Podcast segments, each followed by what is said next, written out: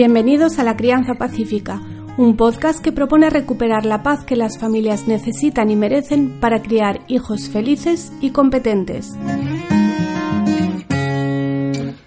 Soy Laura Mascaro y estoy convencida de que cambiando la crianza podemos cambiar el mundo, porque la reforma educativa empieza en tu casa. Este podcast es posible gracias a las personas que apoyan mi labor a través de la plataforma Patreon. Únete en patreon.com barra Laura Mascaró y sigue La Crianza Pacífica todos los domingos en iVoox, iTunes, Facebook y YouTube. Bienvenidos al episodio número 35 de La Crianza Pacífica. Vamos con otro de esos episodios improvisados que al final os gustan tanto, un poco menos mm, preparación, simplemente tomo unas notas, me hago una idea de lo que quiero decir. Tengo vuestras preguntas también por las encuestas que hago el jueves en Instagram para que me ayudéis a organizar un poco mejor el contenido del podcast. Y nada, me siento ante el micrófono y me pongo a hablar. No me he equivocado en la numeración, he dicho episodio número 35 y diréis, esta se ha vuelto loca, nos está colando episodios que no son, pero no, os explico. Es que cuando hice la serie de entrevistas de madres emprendedoras, los consideré que eran como episodios extra, como fuera del podcast, aunque estén dentro, pero mi podcast siempre ha tenido la misma, el mismo formato de más o menos entre 20 y 30 minutos yo sola hablando y eso eran entrevistas y me parecía que era algo como aparte. Entonces decidí no computar esos episodios en la numeración. Pero como ha gustado la idea de hacer entrevistas y voy a hacer más también por series temáticas, he decidido que es mejor eh, computar todos los episodios, sea cual sea el formato y ir siguiendo la numeración. Así que a partir de hoy empezamos a contar eh, incluyendo las entrevistas a madres emprendedoras. Así que este episodio es el número 35 y está patrocinado por el Instituto de Música Online, que es una plataforma de educación musical de calidad adaptada a tu ritmo ofrece un servicio de orientación musical para familias en el que se orienta a los padres con ideas, actitudes y actividades para llevar a cabo con sus hijos y sobre todo para fomentar su amor y disfrute por la música. Estas actividades también pueden estar dirigidas hacia el aprendizaje autónomo de un instrumento o del lenguaje musical. Su página web es www.institutomusicaonline.com y también podéis encontrarlos en Facebook y en Instagram. No me digáis que nos parece una iniciativa maravillosa. Instituto de Música Online para todas las edades me parece impresionante, innovador y disruptivo, como se dice hoy en día, que se pueda hacer esto de manera online, así que tengo muchas ganas de ver ya eh, cómo funciona y, les, les deseo lo mejor desde aquí.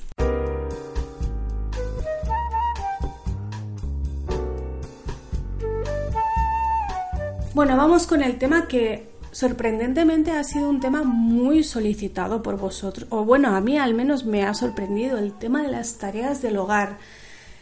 Y dije, bueno, pues si la gente lo pide habrá que hacerlo, ¿no? Aunque no sé muy bien qué contar. Ya hice un vídeo en mi canal de YouTube sobre cómo hacer que los hijos colaboren en las tareas del hogar y un poco he hecho algunos vídeos de organización y demás, pero bueno, tampoco es un tema en el que yo me haya explayado mucho, tampoco es un tema que me interese mucho. Pero entiendo que, sí es importante y que sí puedo dar una perspectiva algo diferente. Como no muy, muy bien cómo enfocarlo, ya sabéis que los jueves normalmente hago algunas preguntas y algunas encuestas en los stories de Instagram y si no lo sabes, pues ya puedes buscarme en laurecas78 con K y seguirme porque allí los jueves suele hacer esto. Em, o pido que propongáis temas o yo elijo un tema y os hago algunas preguntas concretas sobre ese tema para ver qué es lo que más os interesa que cuente, cómo queréis que lo enfoque. Y esto es lo que hice con el tema de las tareas domésticas, porque sí que muchas veces, casi todas las semanas, alguien me dice, ¿por qué no hablas de esto? Y no sabía muy bien, claro, dije, vale, yo puedo hablar de las tareas, pero ¿qué concretamente queréis saber? Y algunas de las preguntas que, hicieron, que hicisteis fueron, ¿se asociaba la paga a la realización de tareas? qué pasa si los niños no cumplen con las tareas que tienen asignadas, qué tipo de consecuencias hay. Para eso remito al podcast que hice, ahora no sé qué, número tenía, pero hace pocas semanas hice uno sobre los castigos y las consecuencias. Lo voy a dejar enlazado eh, porque al final el tema es, genérico, ¿no? Me da igual que estemos hablando de tareas del hogar o de cualquier otra cosa, es el tema de las consecuencias. Otra era qué hacer para que un niño de 11 años participe en las tareas, cómo enseñar a los niños de 2 años a recoger los juguetes, cómo involucrar a los niños sin temer que se hagan daño, porque claro, puede haber algunas tareas que a lo mejor tengan cierto peligro o que no sean adecuadas para ciertas edades, por ejemplo.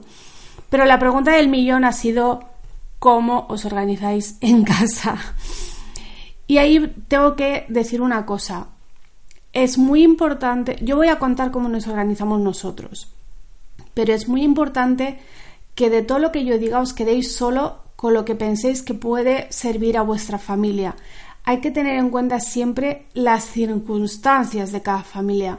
No es lo mismo tener pocos hijos que tener muchos, no es lo mismo tener bebés que tener adolescentes o una mezcla de ellos, no es lo mismo tener una casa muy grande que una casa muy pequeña. Nosotros, por ejemplo, educamos en casa los padres educamos, trabajamos en casa, los niños tienen edades muy diferentes y solo son dos niños, no somos una familia numerosa.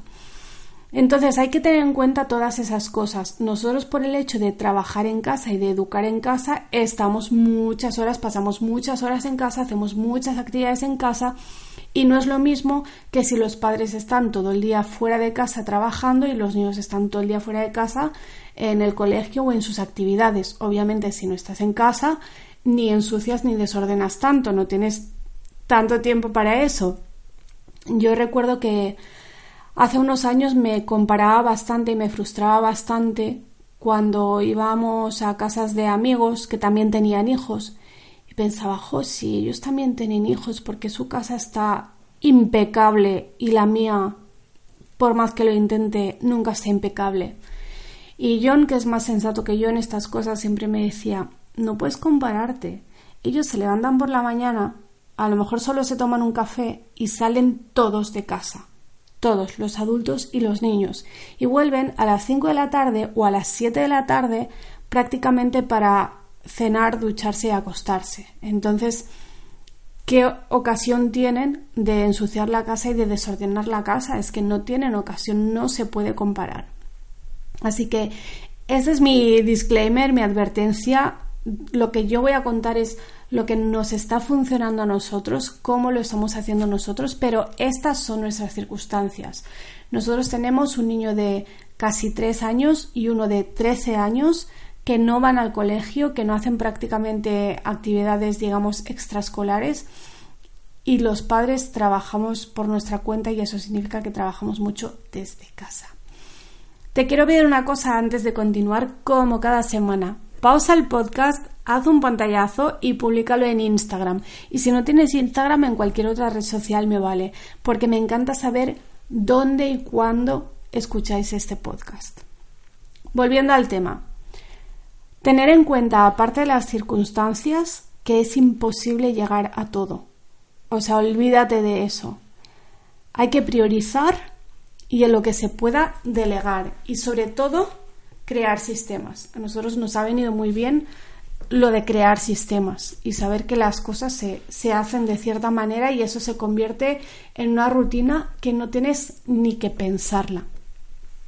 Entonces, eh, delegar es muy fácil eh, que te ayuden si tienes o bien familiares o amigos bien intencionados que te puedan ayudar, sobre todo si acabas de tener un bebé, o si puedes pagar por tener cierta ayuda, aunque sean pocas horas a la semana, aunque sean dos horas a la semana, pero ya es un trabajo que te quitan a ti, que no tienes que hacer tú.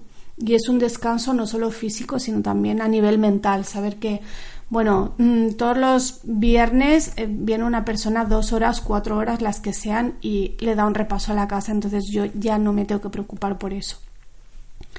También usar la tecnología. Yo soy muy fan de usar la tecnología. O sea, imagino a nuestras abuelas, a nuestras bisabuelas, sin lavadora, sin secadora, sin lavavajillas, sin rumba, sin nada, con un montón de hijos y tenían que hacerlo todo. Tenían que hacerlo y lo hacían. Y nosotros somos unas privilegiadas y tenemos que sacar partido de los avances tecnológicos. Y no solo por el tiempo, porque si ganas mucho tiempo, tú dejas la rumba dando vueltas por casa y te vas o te pones a hacer lo que tengas que hacer, ganas tiempo. Pero no solo eso, por ejemplo, el lavavajillas también te permite tener la cocina más ordenada y por lo tanto más limpia. Si los platos sucios, en vez de acumularse en el fregadero a la vista, se acumulan dentro del lavavajillas con la puerta cerradita, pues ya es una cosa menos que hace, mm, digamos, ruido visual, es una cosa menos que molesta a la vista y que, hace que tu cocina parezca sucia o esté sucia. Sobre lo de crear sistemas, es una cosa que yo la aplico eh, también en el trabajo. Creo que la aplico a casi todo. La aplico en el trabajo y la aplico, por supuesto, a la casa. Por ejemplo, cada tarea tiene un día asignado. Esto lo he explicado otras veces y si todavía no lo haces ya estás tardando y me da igual cuál sea ese día, pero tiene que tener un día asignado. ¿Por qué? Porque así no te agobias cuando esa tarea no está hecha. Por ejemplo, nosotros ahora somos cuatro y, hacemos la colada prácticamente a diario, pero cuando solo éramos dos hacíamos la colada una vez a la semana. Pero esa vez a la semana era siempre el mismo día. Con lo cual, ¿qué conseguía con eso? Primero, asegurarme de que cada semana se hacía. Pero segundo, no preocuparme si era miércoles y había un montón de ropa sucia, yo ni me preocupaba por ella porque sabía que el jueves se hacía la colada sí o sí. Entonces es una preocupación menos. Es que cuando hablamos de las tareas, no se trata solo del tiempo que tienes que dedicar a hacerlas, sino del todo el tiempo y la energía que también tienes que dedicar a organizarte y a prepararlas y demás. Entonces, todo lo que puedas sistematizar, sistematiza. Primero, cada tarea tiene que tener asignado un día. La colada se hace, a lo mejor no será un día y serán tres o cuatro o incluso a diario, dependiendo de tu familia.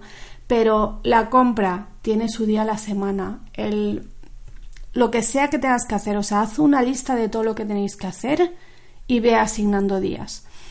Mm, tenemos también un día asignado para lavar los coches, por ejemplo, porque si no, van pasando las semanas y el coche siempre queda a lo último, porque solo te acuerdas de él cuando entras y lo ves que está sucio. Así que asignar un, un día a cada tarea ayuda mucho.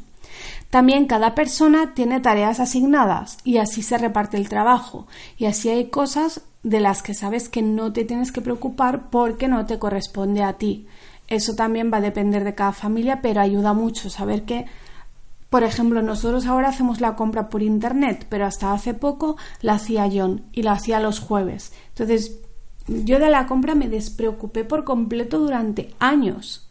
No me preocupaba en absoluto, sabía que los jueves él se ocupaba. Ya está, no necesitaba yo saber nada más. Simplificar la limpieza también es algo muy importante y que a algunas mujeres les cuesta mucho. ¿Cómo simplificamos la limpieza? Primero, no necesitas tener un producto para cada cosa. Hay eh, limpiadores multiusos que te sirven precisamente para muchas cosas. No necesitas tener un tipo de trapo, un tipo de bayeta y un tipo de detergente para cada cosa que vayas a hacer. Muchos se pueden utilizar para varias cosas.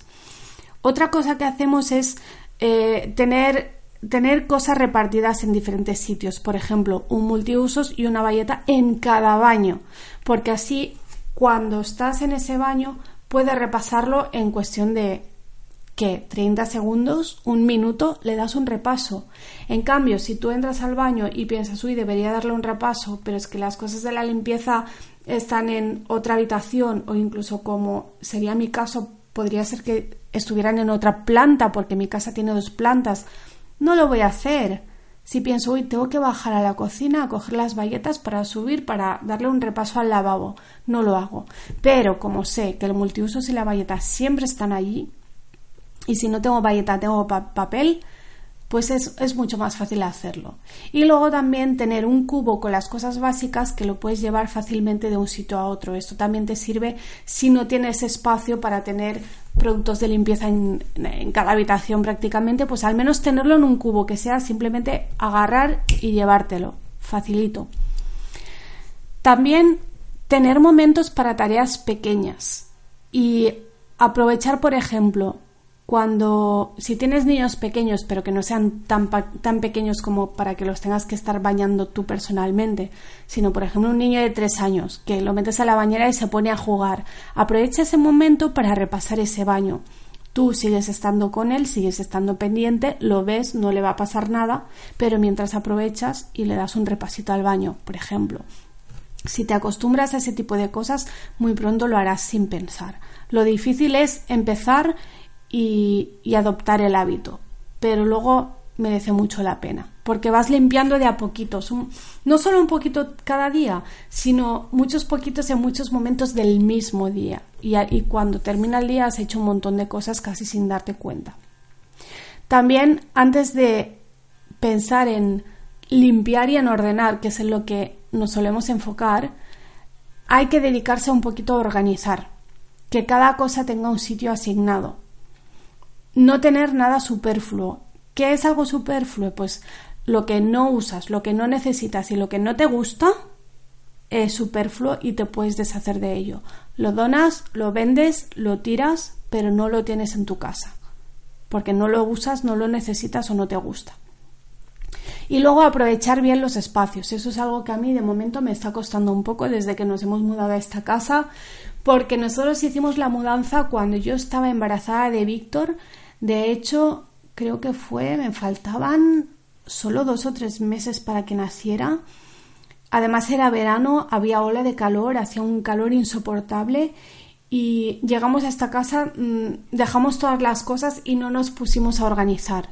Y fuimos colocando las cosas un poco a voleo, al tuntún y abriendo cajas mm, despacito y poniendo las cosas un poco donde se podía, pero nunca nos tomamos el tiempo de, sentarnos a mirar realmente de qué espacio disponemos y cuál es la forma más eficiente de utilizarlo. Pero es importante hacerlo.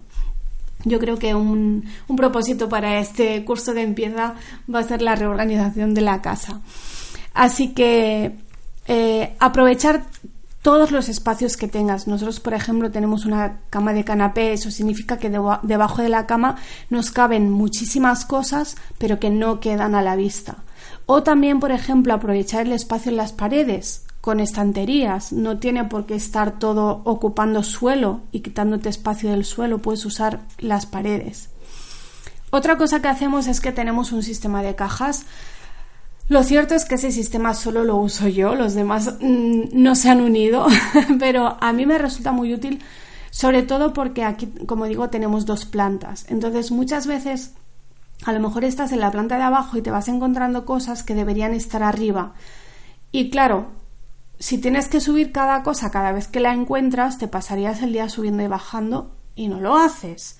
Pero si tienes siempre una caja para las cosas que no están en su sitio y cuando encuentras algo simplemente lo pones en la caja y luego cuando puedes subes la caja entera y colocas cada cosa en su sitio. Esto a mí es algo que ya digo que me funciona muy bien, pero no sé por qué los demás no, no se han animado a hacerlo, pero yo sí que lo recomiendo.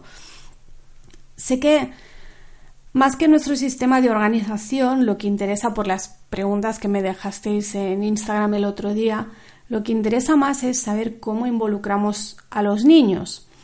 Y bueno, nosotros ahora tenemos una mezcla de edades muy interesante, porque el mayor tiene 13, va para 14 y el pequeño tiene casi 3. Le quedan dos semanas para cumplir 3.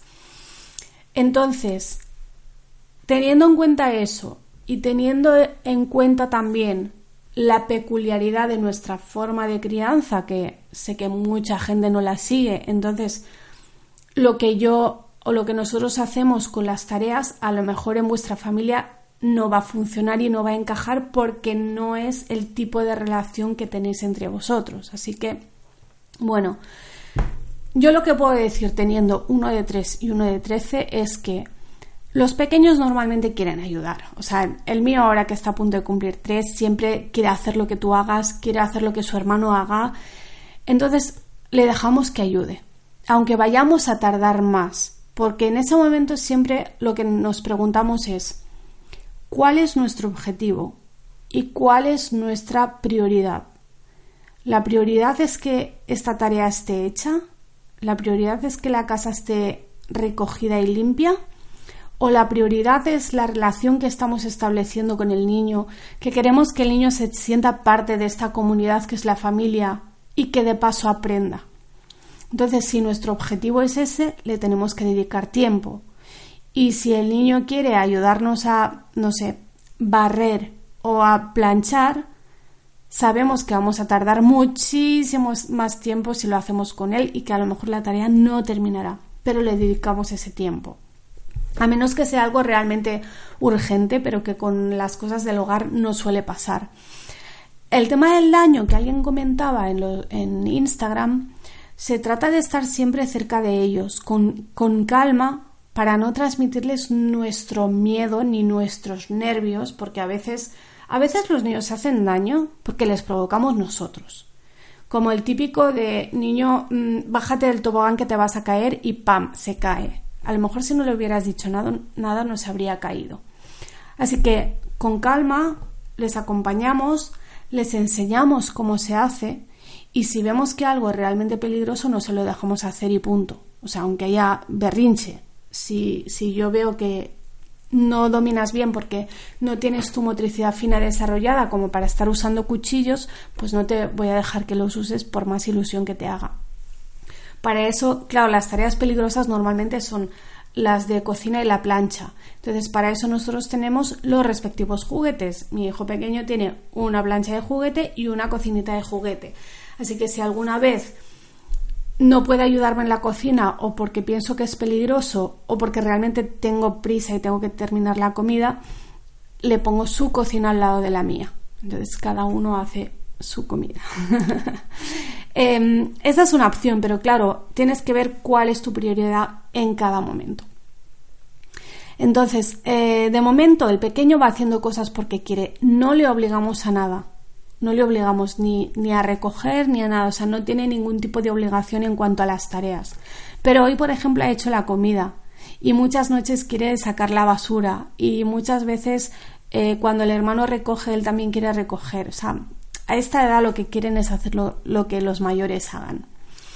Una estrategia también es darles tareas que no sean muy importantes, o sea, cosas que puedan hacerse regular o incluso no hacerse.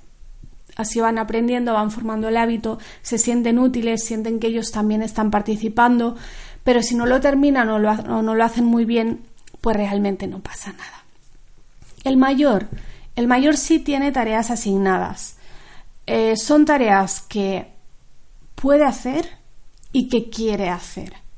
Porque el día que nos sentamos a repartir las tareas, cada uno pudo elegir lo que prefería o lo que realmente no quería hacer. O sea, alguien puede decir, mira, dame cualquier tarea menos limpiar el baño, o dame cualquier tarea menos cocinar. O al revés, elegir algo y decir, mira, a mí me, me gusta hacer esto, entonces cada uno tiene más o menos las tareas que ha elegido.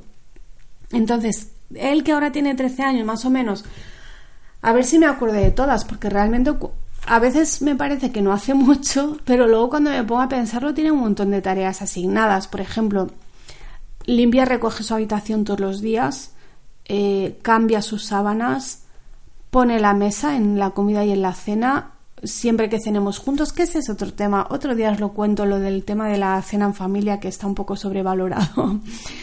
Eh, ¿Qué más hace? Recoge la ropa limpia, recoge los juguetes del salón, que obviamente los juguetes no son suyos, son de su hermano, pero se trata de que hay cosas que son comunes. Entonces el salón es un espacio común y si tu hermano necesita jugar porque tiene dos años, pero precisamente porque tiene dos años no se le puede exigir que lo recoja todo, entonces le va a tocar a otra persona recoger. Así que el hermano mayor es el encargado de recoger los juguetes del salón por la noche eso no significa que a lo largo del día su padre y yo no vayamos recogiendo cosas si lo vamos encontrando pues muy, muy esparcido y que ya casi no se puede ni entrar. Vamos recogiendo. Normalmente cada vez que entramos al salón recogemos algo, pero por la noche es cuando el mayor lo tiene que recoger todo. También ayuda a guardar la compra, limpia los coches, saca la basura todos los días. Y luego aparte los sábados es día de limpieza general y todos tenemos ciertas tareas asignadas. Entonces, el sábado por la mañana sabemos que todos estamos de, de limpieza. ¿Qué pasa si alguien no cumple? Pues hay dos opciones. O se queda sin hacer esa tarea o la tiene que hacer otro. Si no es una tarea imprescindible, yo qué sé. Em, mi hijo, por ejemplo, es el encargado de limpiar los cristales.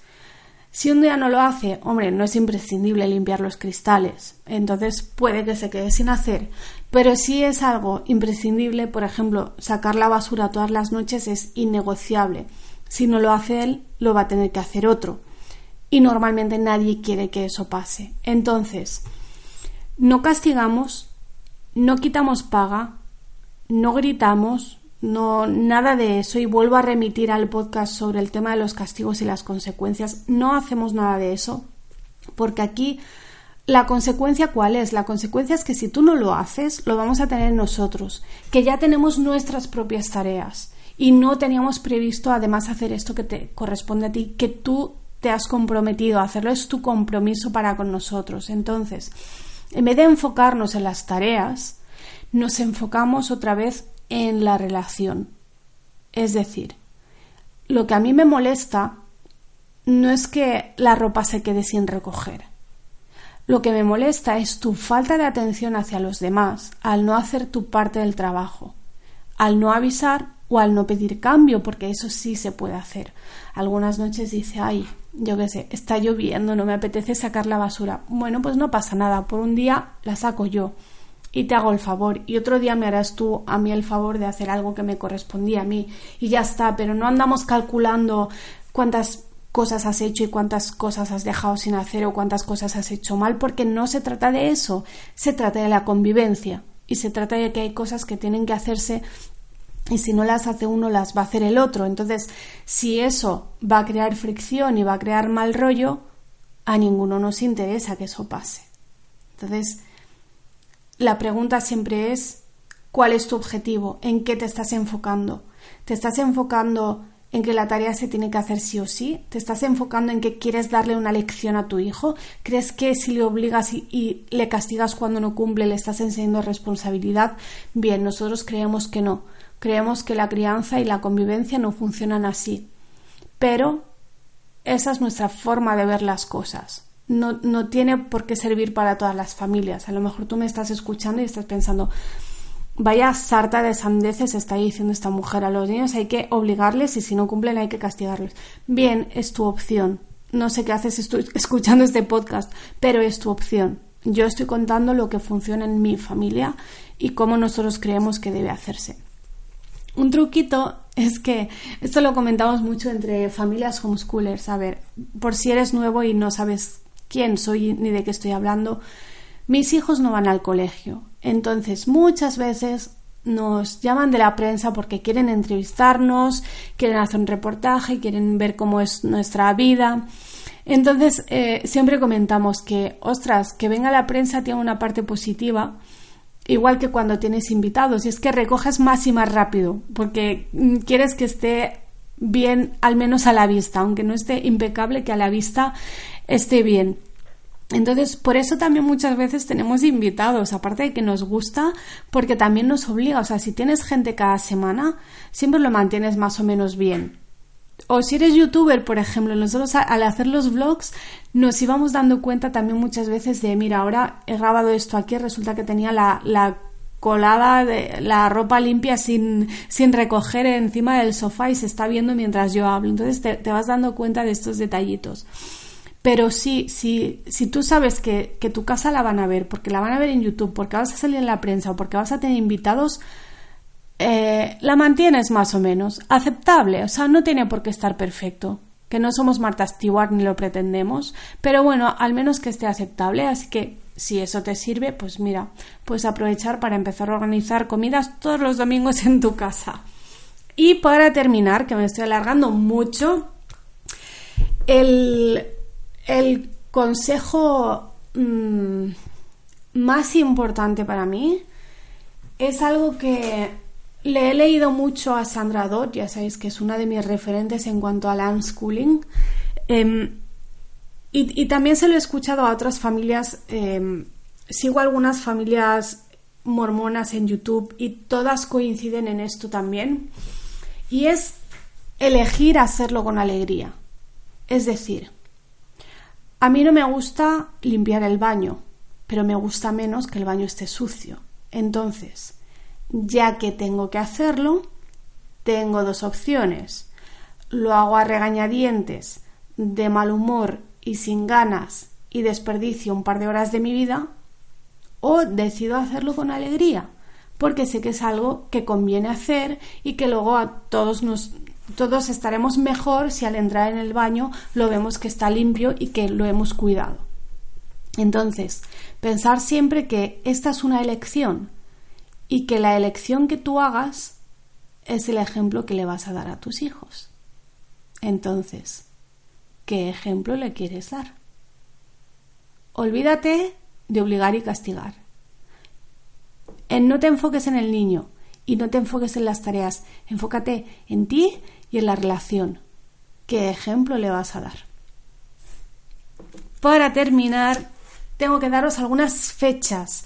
Dos cositas. Mañana lunes hago un directo en YouTube a las 7 de la tarde hora española con mi compañera Miriam Escacena que nos presentará su curso sobre Montessori.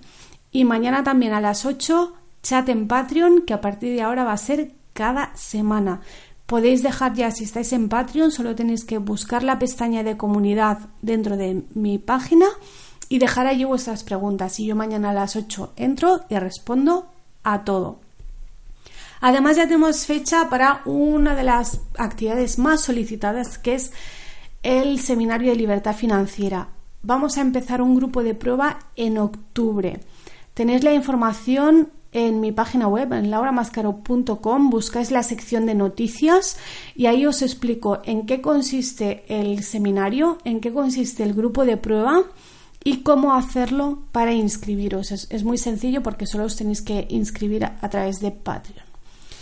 Y nada más, si has llegado hasta aquí te lo agradezco inmensamente. Saludo de nuevo a nuestro patrocinador de hoy, el Instituto de Música Online, y os invito a seguirles en Facebook y en Instagram. Y si estáis en Instagram, puedes seguirme también a mí en laurecas78.